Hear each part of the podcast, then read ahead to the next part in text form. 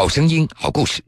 各位好，这里是江苏新闻广播南京地区 FM 九三七、松南地区 FM 九五三铁坤所带来的新闻故事。五月二十三号下午，位于上海青浦区练塘镇的上海焦耳蜡业有限公司发生爆炸，事故共造成近两百平方米的彩钢板坍塌，包括李鹏在内的三人死亡。李鹏是华东理工大学研二学生。一个还没有完成学业的大学生，为什么会出现在一个化工厂内呢？现在的就是一切都请以我们那个官方说明为主，好吗？呃，三方事故，学校里面他承担，就是说我们是配合。江苏新闻广播，南京地区 FM 九十三点七，苏南地区 FM 九十五点三，铁坤马上讲述。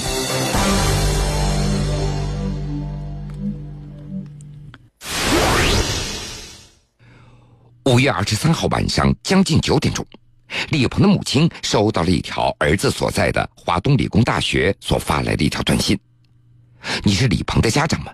李鹏做试验发生了事故，请尽快赶到上海，非常严重。”看到这样的信息，父母开始着急了，开始轮流拨打儿子的导师张建宇的电话。当天晚上将近十点钟，电话总算是拨通了，出事了。张建宇在电话中告诉李鹏的家里人：“到底出什么事儿了？这个事儿纯属意外。”最后，张建宇又补充了一句：“纯属意外。”随后挂断了电话。赶到上海以后，大部分的时间，李鹏的母亲都在宾馆里躺着。儿子李鹏的死让这位五十三岁的母亲陷入了无尽的悲伤之中。二十八号。在华东理工大学徐汇校区附近的一家宾馆内，李鹏的家里人仍然在焦急等待调查的结果。今年二十五岁的李鹏出生在河南周口市鹿邑县的乡村，他有一个大他两岁的姐姐，大学毕业之后已经结婚了。在李鹏的好友翟宇飞看来，因为李家人出了两个大学生，所以在村子里声望是很高的。想想，在农村，一个家庭培养出两个大学生，非常的不容易。李鹏的父亲现在仍然在外面打工，由于家里经济条件不怎么好，他们家的二楼一直没有装修，家里仅有的家具那是以前的老式的立柜。翟宇飞和李鹏是邻居，初中和高中的同学。在翟宇飞的印象中。李鹏话虽然很少，但是他具备了所有寒门学子的优秀品质：刻苦、勤奋、节俭。李鹏和翟宇飞那是高中室友。翟宇飞记得，即使宿舍熄灯以后，李鹏也会拿着手电筒在被窝里继续背着英语单词。他说：“一定要好好学习，考上一个好的大学，给父母增光。”另外，李鹏的节俭同样令翟宇飞印象深刻。几乎整个高中时期，李鹏的每顿饭那都是馒头和白菜、土豆丝等这样的青菜，很少打那些荤菜。高考时一直喜欢化学的李鹏考入了郑州轻工业学院，学习化学工艺专业。郑州轻工业学院那是一所普通的二本院校。按照李鹏的实力来说，他完全可以考取一所一本的院校。而事实上，李鹏对现状也并不满意，他选择了考研究生。那是大三的时候，李鹏和好友翟宇飞说，他想考研究生，以后找一个搞科研的好的工作，给父母分担一点压力。功夫不负有心人，二零一四年九月，李鹏考取了华东理工大学研究生。他的导师叫张建宇，主要研究蜡制品。官方资料显示，张建宇为华东理工大学副教授、硕士研究生导师，现年五十五岁。一九九七年进入华东理工大学任教，一直到现在。在李鹏的大学同学们看来，从一所河南本地的二本院校考取上海二幺幺院校的强势专业，几乎这是一种飞跃了。但是种种迹象表明，李鹏的研究生的生活并不是他想象当中的那么美好。家里人和朋友不断听到李鹏说的最多的，那就是忙。李鹏的母亲经常在晚上十一点多接到儿子打来的电话，说一直在做试验，太忙了，几乎连洗衣服的时间都没有。读研究生以后，李鹏再也没有找家里要过钱了。他兼职三份工作，其他时间基本上那都待在实验室里。除了忙，处理和导师的关系也令李鹏非常的头疼。好友翟宇飞还记得，今年三月初，李鹏向他咨询过考研究生选择导师的问题。他准备选一名合得来的导师。从今年三月到五月份，李鹏向多位联系过的朋友表达过后悔读研究生的想法。朋友们就分析，并不单纯的学习环境，或许是李鹏后悔的原因。记者通过调查发现，李鹏的导师张建宇又当老师又从商。有工商资料显示，二零零七年四月。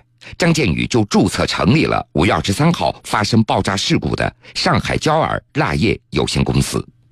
此外，张建宇还违规参股另外一家位于上海的企业。李鹏的家里人以及同学也透露，之前张建宇曾经多次安排他自己的学生在这些工厂进行商业研究或者是实习。五月二十八号下午，华东理工大学宣传部相关负责人声称。二零零七年，学校就明确规定，教师不允许在校外企业进行实质性的兼职，个人也不能够作为法人开办公司。张建宇做这样的事情，那是瞒着学校的。就是说，按照规按照规定的话，老师带学生去去做实验，这个这个行为是允许的还是不允许的？我们学校里面应该没有相关就是说允许的规定。另外，还有消息显示，李鹏曾经不止一次帮着导师来接待客户、洽谈业务。而令李鹏最为焦虑的是自己的论文的任务。根据同学们的介绍，按照华东理工大学的相关规定，硕士毕业必须要在核心期刊上发表一篇论文。但是李鹏已经是研二了，仍然没有发表。按照同学的说法。就在几个月之前，李鹏的研究取得重大突破。他在参考相关文献的基础上，找到了一种新的配方。这种配方能够使现有的相变材料的储能得到提升。这样的研究发现已经够得上核心期刊的发表标准了。但是大家一直没有看到李鹏的成果。在这之后的一天，李鹏神情非常沮丧。他和一个很要好的同学说。导师让他暂时不要发表论文，在同学看来，这实在是太意外了。一般而言，导师会鼓励自己的学生多出成果、多写论文，阻拦学生发表论文的老师真的并不多见。另外，还有同学分析，导师张建宇之所以不让李鹏发表论文，或许是担心成果公布以后，大家都知道了这个配方，而导师的企业就会丧失了先发的优势。张建宇不是不允许李鹏发表论文，而是希望他能够延后发表，因为在此之前，他希望先在自己的企业实现工业化的生产。其实，在学生中间，张建宇校外办工厂已经成为一个公开的秘密了。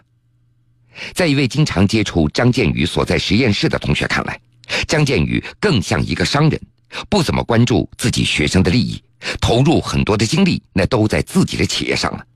和学院的其他老师相比，张建宇发表的论文也相对较少，对自己所带的学生也不像其他老师那样的上心。同学们也发现，每次李鹏都说发不了文章的事儿，都显得非常的无奈。而父母也听到了儿子关于论文的抱怨，说有一天李鹏给母亲打电话，无奈的说道。老师让我不要写论文，但是我知道没有发表论文，我肯定不能够毕业的。作为在家中务农的父母，也只能够让儿子听导师的，老师说什么你就干什么。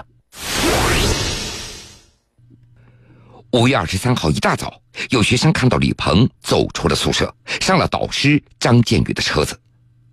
当天下午，上海焦耳蜡业有限公司发生爆炸。李鹏和另外两个人在事故当中身亡。就在此前，好友陈涛也曾经提醒过李鹏，在校外做试验一定要注意安全。在陈涛看来，在学校有危险的试验，一般都会有安全评估和防护措施，但是到了外面的工厂，就要看工厂的措施好不好了。导师不会提供什么样的保证，最多会给你提醒一下，注意安全。而事实印证了陈涛的判断，这次试验那是致命的。事发三天以后，当李鹏的姐夫严浩带着父母来到事故现场的时候，他们看到的是偏僻和荒凉。这个工厂距离学校整整有五十多公里，厂房是一小排矮的房子，对面是很老的两层小楼，就像老家的家庭作坊一样。李鹏和已经死掉的其他两个工人到底都经历了什么？这还有待警方进一步的调查。但是有一位同学怀疑，李鹏可能被导师要求进行了一次中式放大实验。这位同学接受警方调查的时候，听警方说起了事发经过，说当时在事发现场，除了李鹏之外，还有上海焦耳蜡业有限公司的三位工人。其中一个工人中途嫌气味有点大，出门透口气而躲过了一劫。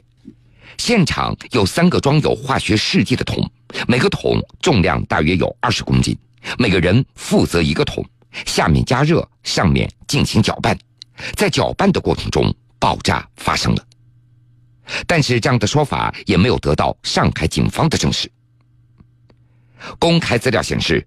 中式放大试验，那是实验室成果走向工业化生产的一个必须的步骤，但是其危险程度远远高于在实验室当中所操作的实验。